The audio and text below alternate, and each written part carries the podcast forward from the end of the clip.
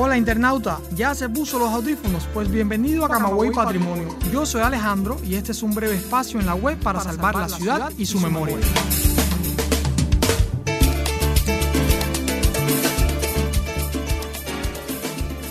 Mis amigos de Camagüey Patrimonio Podcast, hoy vamos a hablar de la primera visita de Eusebio Leal a Camagüey, la cual se realizó en el contexto de las celebraciones por el 25 aniversario de creación de los CDRs en el año 1895. En su visita, Leal dio una gran conferencia sobre los valores patrimoniales de Camagüey en una repleta plaza de San Juan de Dios. Señalan las páginas del periódico Adelante sobre los acontecimientos de ese día que Leal destacó los valores históricos de la plaza donde dos acontecimientos a su juicio habían sido de gran trascendencia. Uno, la exposición del cadáver de Agramonte y el segundo, el discurso de Fidel 100 años después de rememorado aquel suceso.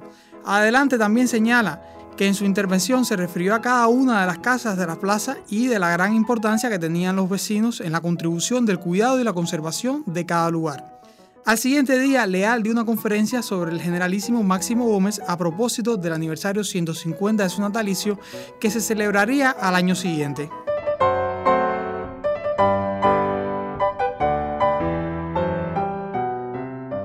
Así nacieron los vínculos de Eusebio Leal con Camagüey, una ciudad que amó como si hubiese nacido en ella, vínculos que se estrecharon años más tarde con la creación en 1999 de la oficina del historiador de la ciudad de Camagüey. Eusebio no perdía oportunidad de venir a esta ciudad legendaria y alentar a sus ciudadanos a seguir trabajando en las labores de restauración. Caminaba el centro histórico de punta a punta y se interesaba por cada obra, cada proyecto. Cuando su salud le imposibilitó visitar la ciudad, siempre mandó un mensaje de aliento o felicitaciones.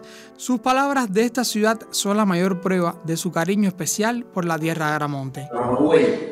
se levantó y es un símbolo de la nación cubana y mientras vivamos los cubanos, levantaremos siempre la mirada hacia nuestros padres fundadores y entre ellos, con una estrella en la frente, con su pelo al amor, con su gallardo estilo, con su voz de letrado y con su machete de soldado, hagamos. Ordena su corneta, el toque de adegüello y un siglo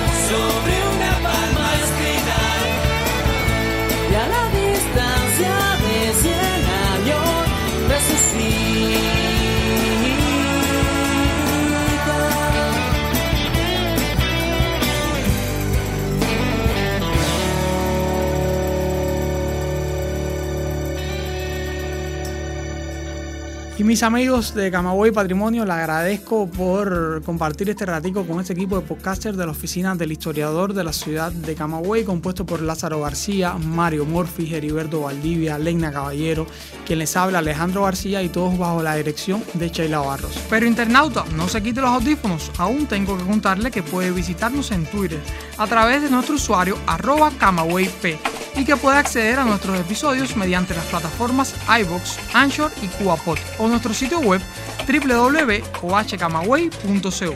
Recuerde que esta es su casa virtual y siempre le abrirá las puertas a aquel que desee conocer o redescubrir Camagüey.